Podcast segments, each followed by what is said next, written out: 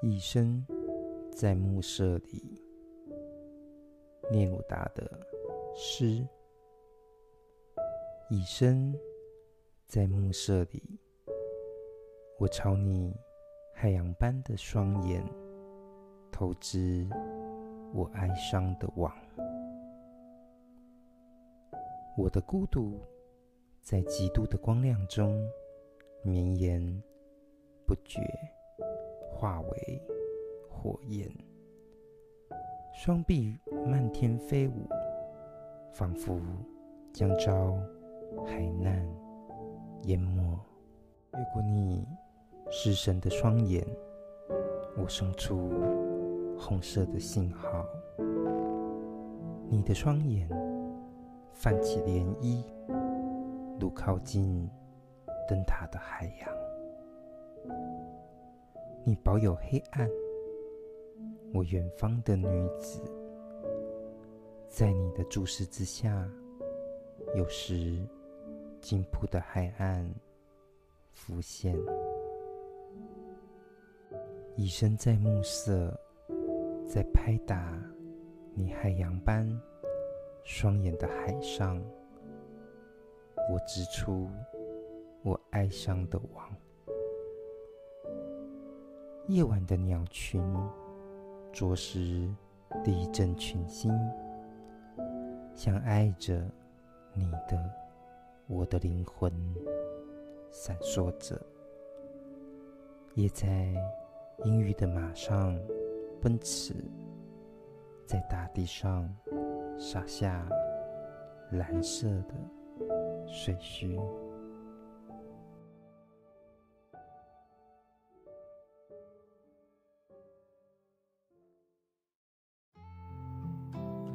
欢迎来到听见你的好，让一首诗、一个故事、一场电影，也能听懂你的生活。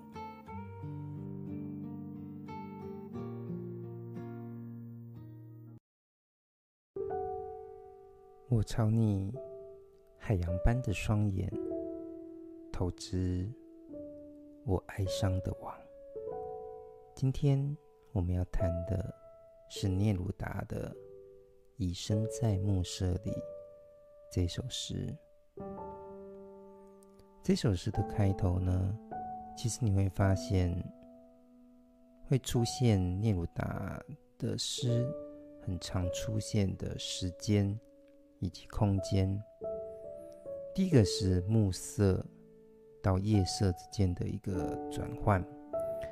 我们来看这首诗哈，呃，有些地方呢都出现了这个暮色与夜色，而这个那些出现的点，刚好都是给我我们一个这首诗在阅读上的一个时间上的一个区间哈。比如说，你看第一句“已身在暮色里”，这是暮色。接下来呢，在第四段，他说：“你保有黑暗，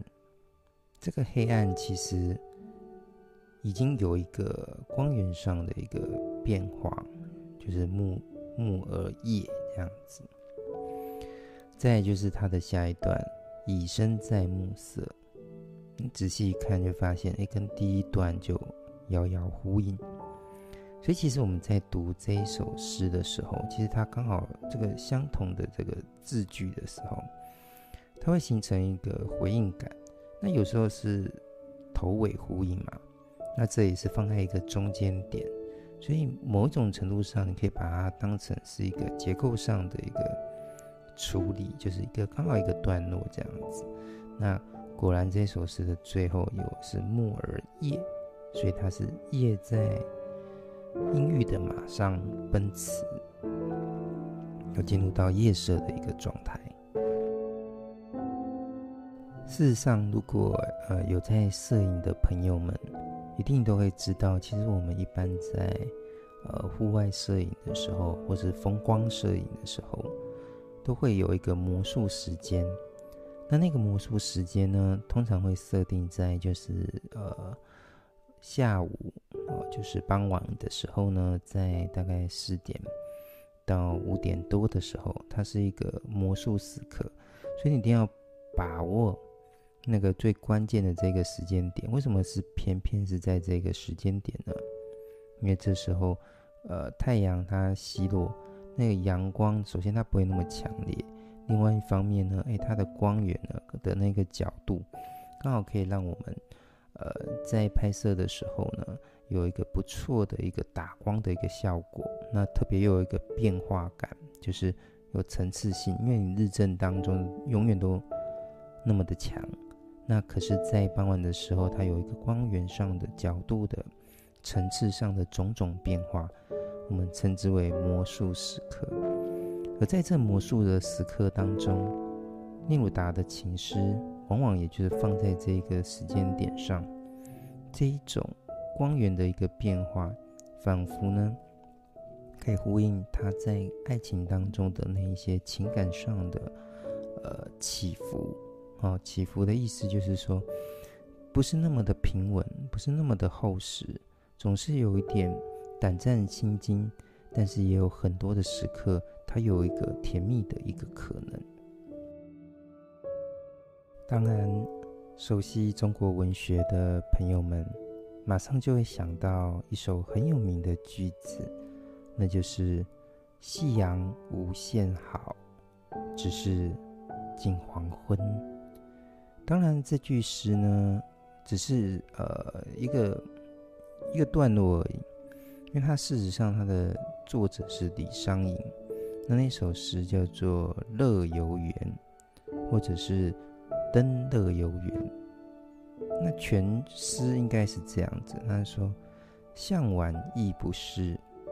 驱车登古原。夕阳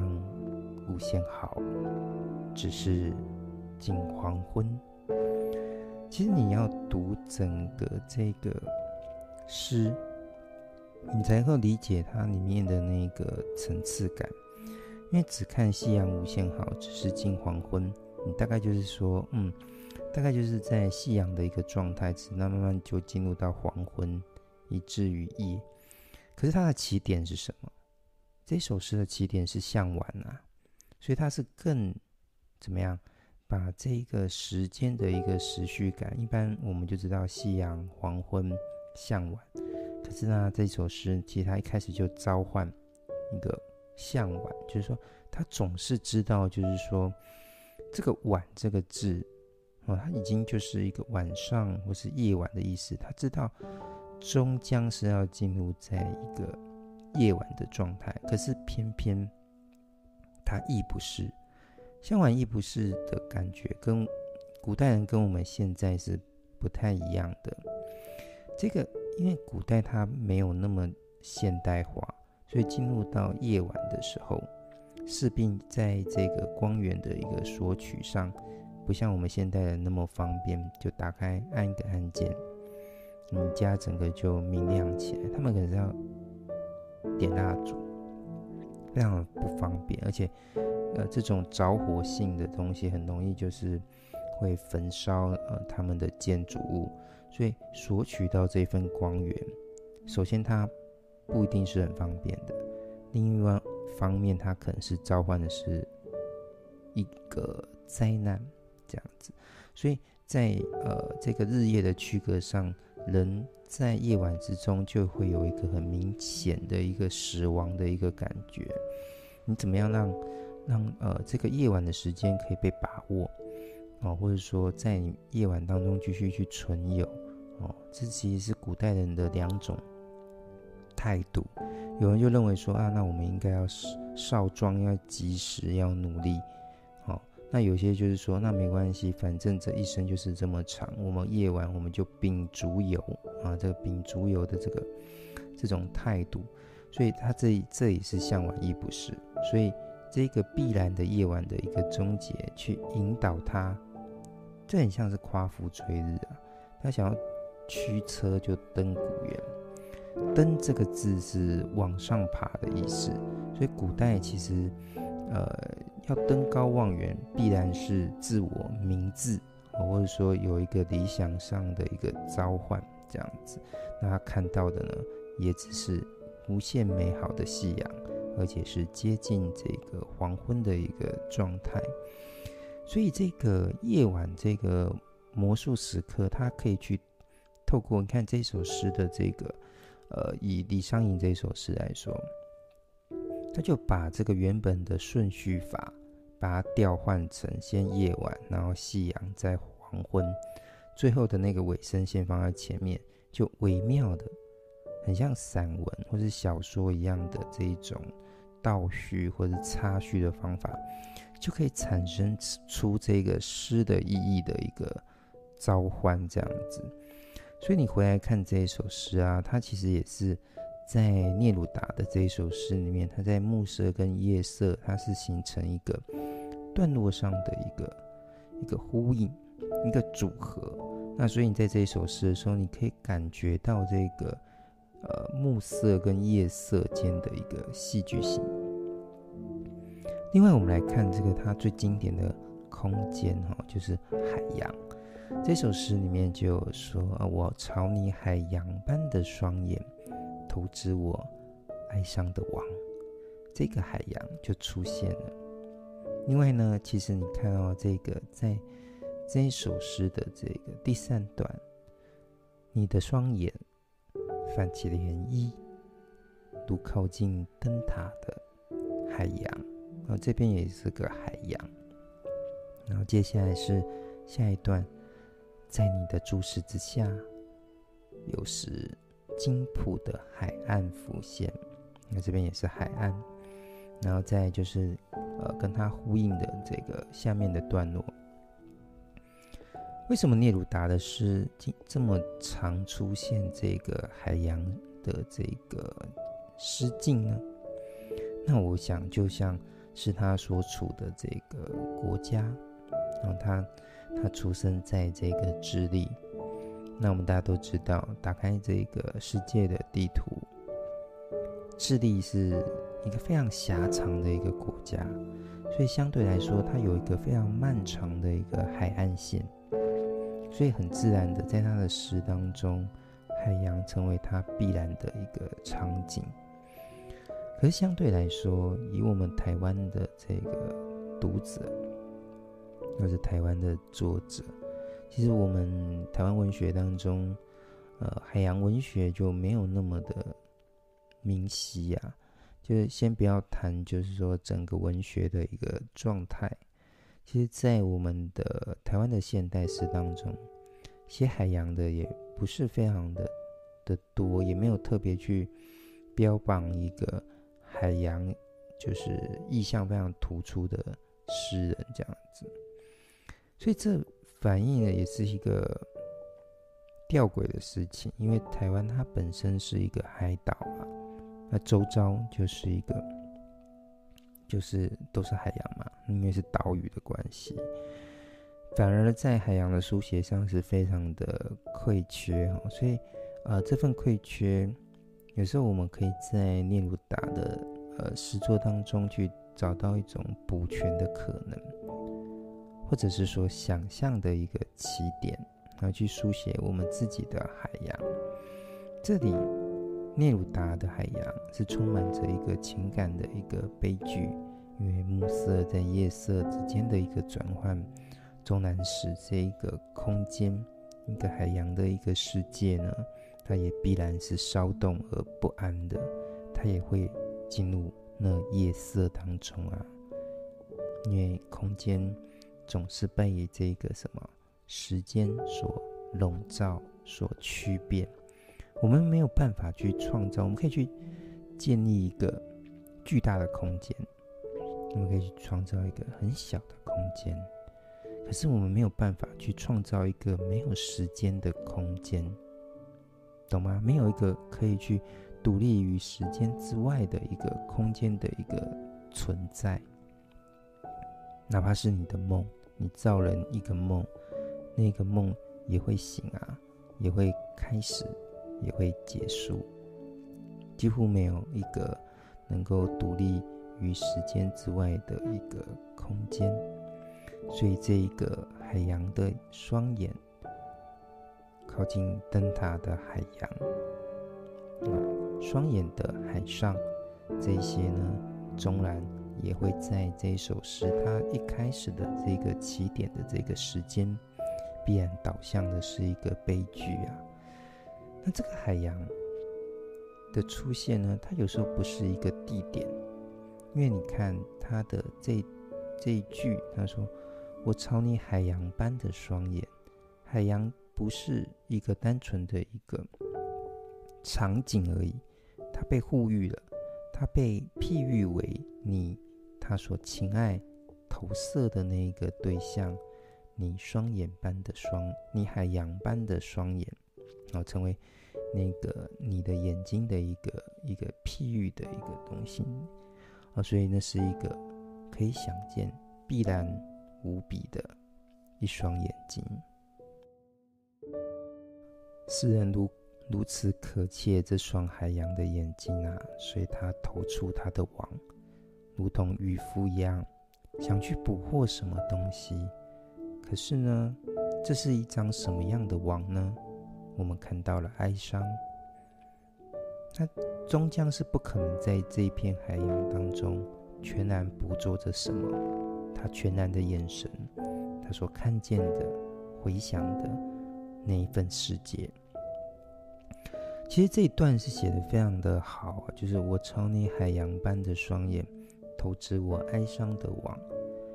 因为这是一个连续性的一个意象。就是你一般如果真正有写诗经验的朋友，你常常大概会写到什么样的层次？大概就是顶多就是一个譬喻法的的使用，比如说爱情像玫瑰啊，或是呃太阳太阳像呃什么呃向日葵啊之之类的，或者太阳像勋章啊。通常有时候你写写。你如果刚开始写的话，这样还蛮快乐的，因为你寻找呃世界很多事物之间的一个相似性。但是很容易就是写到这边就停在这边，你变成一个造句的一个状态。我们看到一个活泼的诗人，他活泼的诗意，因为这一双眼睛也可以在另外一个层次，一个相关的层次，就是海洋它所呃连锁的那个。渔夫的那一个网，好，然后它还有一个动词，让这一个譬喻不会那么静态的摆在那一边，它是可以互动的一个一个意象。所以，当你的意象只停留在一个譬喻层次的时候，往往会让你的诗呢就定在那边，没没没有那个弹跳力。一个好的诗要有它的弹跳力，而不是就是很多词汇的一个堆叠或是譬喻。那问题是，这个弹跳的一个过程当中，你要思考它在结构上的一个一个位置。所以，可能刚开始写诗的人，可能写这种两行诗或是三行诗，很容易会有一个弹跳感，因为你你的那个结构就是三行或两行，它很容易就让你的。诗意就断掉，而刚好就很巧妙地完成了一个一个轻盈的一个感觉。可是如果你写得长，怎么样又保有那份轻盈，其实是非常的呃困难这样子。但是我们这边就看到啊，诗人跟我们讲说，啊，至少在诗意的这个层次上，他告诉我们可以用这个方式去去操作，去寻找。意象与自我之间的一个互动的关系，这份捕捉所以是哀伤的。那其实它跟这个暮色也有关系，因为我们不可能去挽留那一份时间，就像这边所隐喻的，我们不可能拥有一个人全部的双眼，特别是它像海洋一样的辽阔，那样蔚蓝。就如同在希腊神话或是这个荷马史诗当中的英雄，尽管充满着巨大的能力，但是终究是无法违抗生死的召唤，那份悲剧感。其实，在这首诗里面，你也会看到，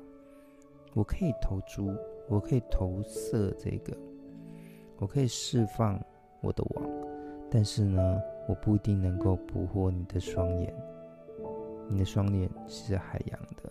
我一个人没有办法去挑战整个大自然、整个世界，何况你的眼睛还跟海洋呼吁了。所以呢，这份哀伤，其实它也凸显了一件事情，就是说，其实有时候你特意想要去捕捉什么，反而是相反的，不一定是你捕获到它，而可能是相反的，你深陷于其中，有点呃哲学的一个呃玩味在里面。那你你你，比如说你很想要去追逐名利。可是最后反而是常常深陷在名利当中，你不是去拥有名利，而是你被名利去驱遣你生活哦，或是你生命的一个走向。如果你获得了就算了，可是常常的时候都是没有办法去获得它，所以你是深陷在这个名利的追逐，而不是真正的拥有了一个名利。那爱情也是这样啊，有时候你在爱情的这个追索上的时候，你亦步亦趋，反而就怎么样呢？我在与情感很，你很想要去克服这个爱情哦，呃，你与他之间的这个距离距离感，可是反而就是在这一种过度的这个想要克服距离的过程当中，呃，让人家反而没有一个呼吸的空间。其实呼吸很重要，哎，就是这是一个空间的一个哲学。所以在这一首诗的第二段跟第三段，那海难就出现了，那份哀伤终于被兑现了，被兑现在海难或是呃红色的信号，那求救的一个感觉哈。你看诗人这样写，他说：“我的孤独啊，在极度的光亮中绵延不绝。”化为火焰，那这极度的光亮，它指的是在暮色的一个状态当中，太阳仿佛在挣扎它最后的性命，燃烧它最后的光明，所以是极度的光亮当中，最后呢化为火焰，很自然的跟你说啊，太阳像火焰一样，它在焚烧啊，它它这个焚烧之后。最后的这个燃尽的一个自我之后，就将是一个不可见的一个夜海。所以在这夜海当中呢，我好像呃真的是遭逢船难。我诗人说他双臂漫天飞舞啊，就是在海海面上挣扎，然后就将要被海难淹没。当然，这里指的是呃夜色的状况，就是说。看见海洋，呃，以至于不看见海洋，哦，看见你，以至于不看见你，这刚好就是日与夜之间的这个转换。所以，并不是说，呃，这个，呃，诗人是真的遭遭遇到海难，而是在于说他看不见了，他无法再看见你海洋般的双眼。所以，我们这里看到一个很有趣的，就是孤独的可燃性。可燃性就是燃烧嘛，孤独原来也是可燃的哦，在这个暮这个暮色跟夜色当中的这个转换当中，所以下一段他就说啊，越过你失神的双眼啊，我送出红色的信号，这个红色的信号指的是求救的信号，我希望挽留你，所以我投射出我红色的信号去闪烁。希望你能够关注于我的这个什么，我的海难这样子，我因你而起的这个海难，但是没想到呢，你双眼泛起涟漪啊，像什么呢？像靠近灯塔的海洋。这里面有一个微妙的深意，灯塔。灯塔是什么呢？灯塔就是在海面上。因为呃，以前的世界不像我们现在有很厉害的这个卫星网络嘛，或是那个空照图之类的东西，呃，很容易去辨识你在海上的一个方向。所以灯塔的存在就告诉你说，诶，这是一个一份指引，你大概在一个什么样的位置，你与我之间的关系，哦，跟灯塔的这个空间的一个关系。但是有人会去靠近灯塔吗？除了守望灯塔的人之外，灯塔始终只是一份指引啊。所以你的双眼只是指引着我，但是不是代表说我可以靠近你。所以他说，如靠近灯塔的海洋，你的双眼是靠近灯塔的海洋，可以指引我，可以表现出我与你之间的空间的关系啊的位置的距离，但是不代表我们是可以彼此靠近的。所以这一个就可以感觉到，就是说啊，这个呃，投掷我哀伤的网这件事情的一个悲剧感，这种是一份深陷，就很像这个呃，诗人说的，将遭这个海难所淹没，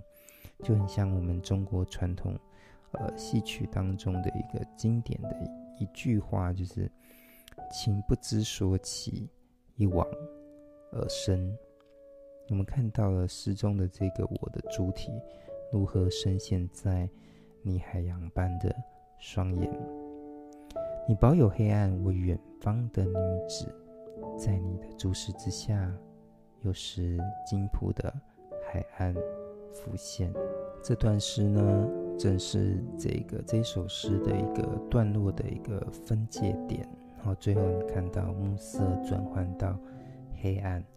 在你的注目之下呢，在你的注视之下呢，金浦的海岸浮现。那这个海岸的这个这个浮现，它也代表的是一个距离的一个延伸啊。原本是可以航渡的一个世界，哎，现在变成了是呃陆地的一个一个一个状态。它仿佛好像是在这个神话当当中的。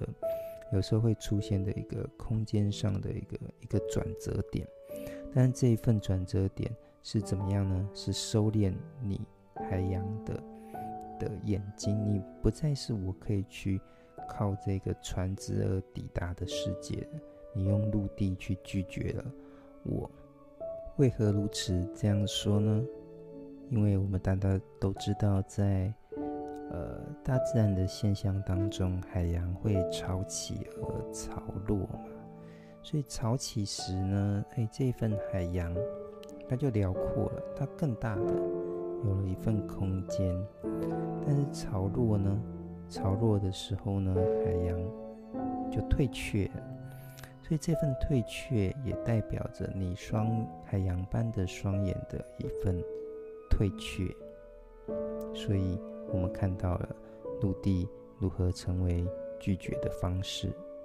以及当我投掷网时，如何捕获的只是哀伤。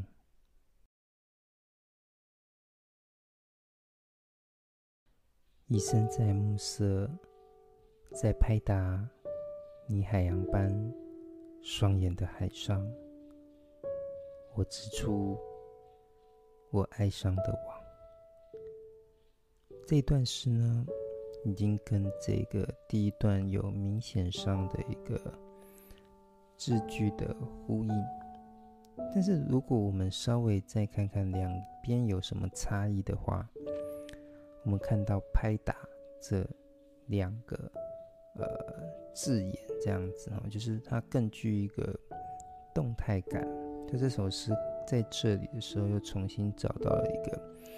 一个动词的一个力量。可是这一份捕获呢，它现在更朝向的是天际啊，因为它找到了另外一个譬喻，就是夜晚的鸟群，着实第一阵群星。这这句诗其实写的非常的精彩，就是有点超现实的一个意味，就是。呃，这个鸟群的时候，鸟群它有时候它不是，通常晚上的时候鸟不太会活动啊，好，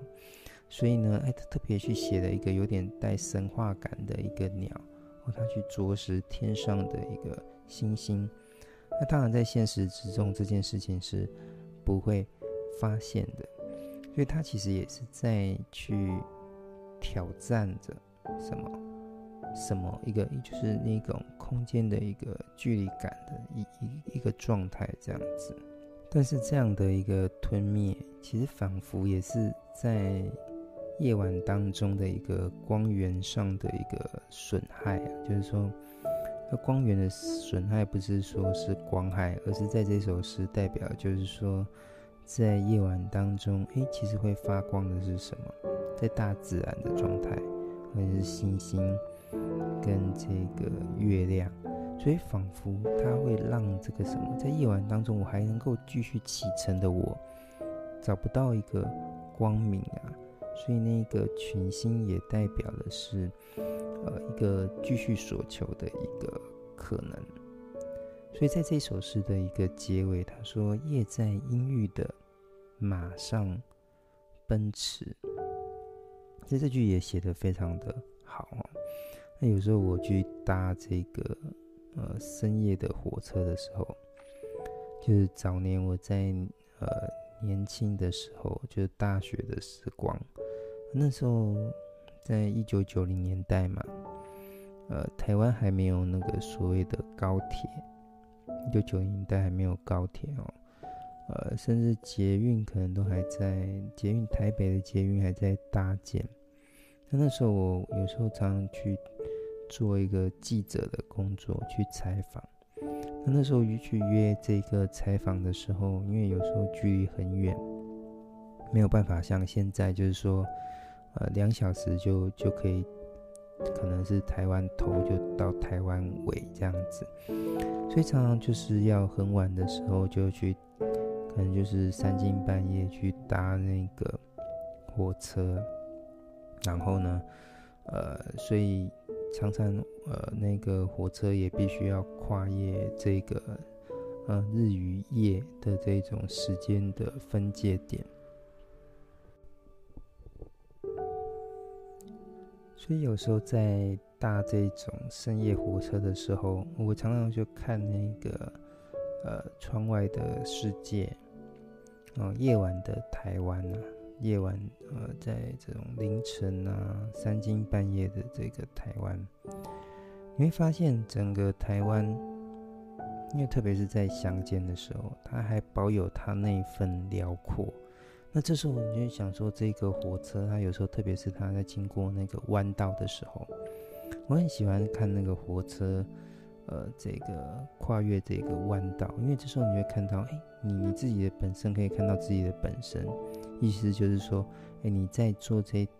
这辆火车的时候，你可能是在后半段，你可以看到你前半段的这个列车的那个样子，这样子，那这时候你就感觉到啊，你划过了这个这个世界，好像也是一个流星一样。所以这里诗人呃聂鲁达他写。夜在阴郁的马上奔驰啊！你看夜，它现在被拟人化喽。它，它好像是一个骑士，驾着这一匹马，阴郁的马，它在奔驰。它这个夜色也可能会去终结，也有可能是不断的去拉长这个呃夜晚的这个距离。那看你怎么解读。那它就这个非常动态。写得很好，就很像是，呃，前面特别讲的这个，我朝你海洋般的双眼投掷我爱上的网。所以这个在阴郁的马上奔驰的这个夜，它仿佛是另外一个时间的农夫，他在大地上，哦，整个世界好像是他的田里，但是他是